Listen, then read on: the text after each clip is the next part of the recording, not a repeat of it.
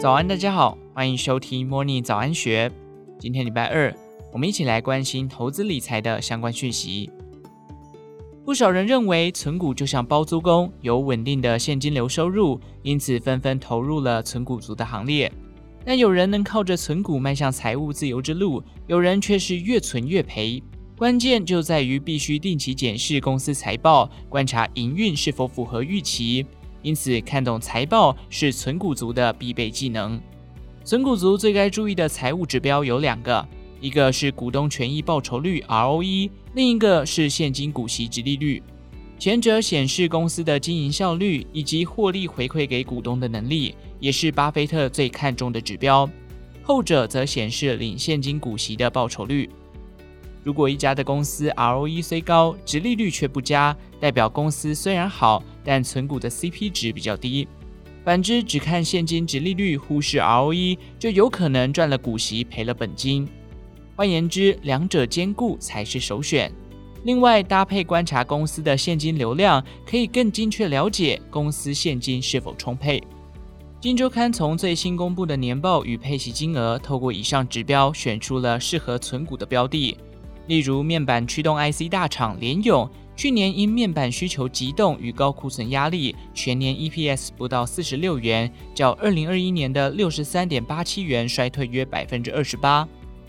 不过，今年开始，联咏受惠面板库存有效去化，TV 与笔电等大尺寸面板驱动 IC 需求复苏，预期第一季合并营收优于去年第四季，且这波订单的动能延续到第二季。法人预估，联咏第二季因大尺寸面板持续回补库存，中小尺寸面板需求复苏，与系统级晶片产品线脱离淡季，营收季增幅度达一成以上。而且这些产品的毛利较高，预估全年毛利率超越疫情前水准，全年的获利也将比去年成长。还有两家与笔电相关的 IC 设计公司，分别是触控相关的翼龙与时序控制及输出入晶片相关的联阳，两者都受到全球笔电在去年下半年进入景气寒冬的冲击，不但库存飙高，供应链出货也全面急冻，业绩大幅衰退。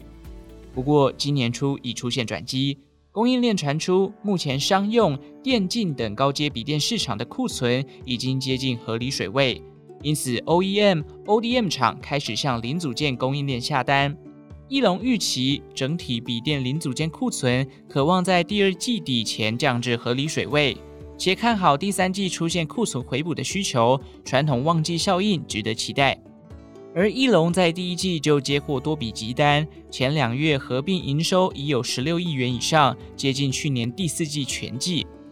法人认为，这波急单效应至少延续到四月。第一季合并营收可望顺利达成公司的预估目标，下半年并将全力冲刺触控板模组、荧幕触控 IC 及指纹辨识 IC 等产品线。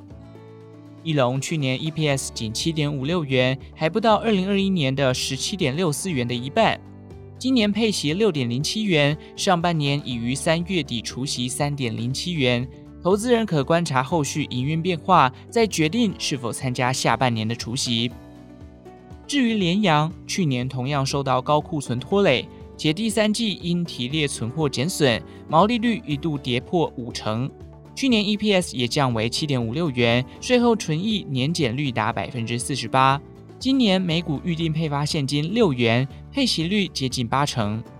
公司近期表示，去年第三季是营运低谷，今年上半年单季业绩仍会高于去年第三季。而且同样乐观，期待下半年旺季拉货效应重现，全年业绩至少与去年持平。除了笔电市场之外，高尔夫是少数能保持社交安全距离的球类运动之一，因此在疫情期间颇受青睐，也新增了不少打球人口。相关的产业业绩表现也相当优异，以生产高尔夫球杆头为主的大田就是受惠者之一。公司近期表示，即使去年下半年起疫情消退，下游厂商库存堆高，连带影响上游球杆头出货，但新增的打球人口使得库存消化较以往快速，目前已逐渐回到合理水位。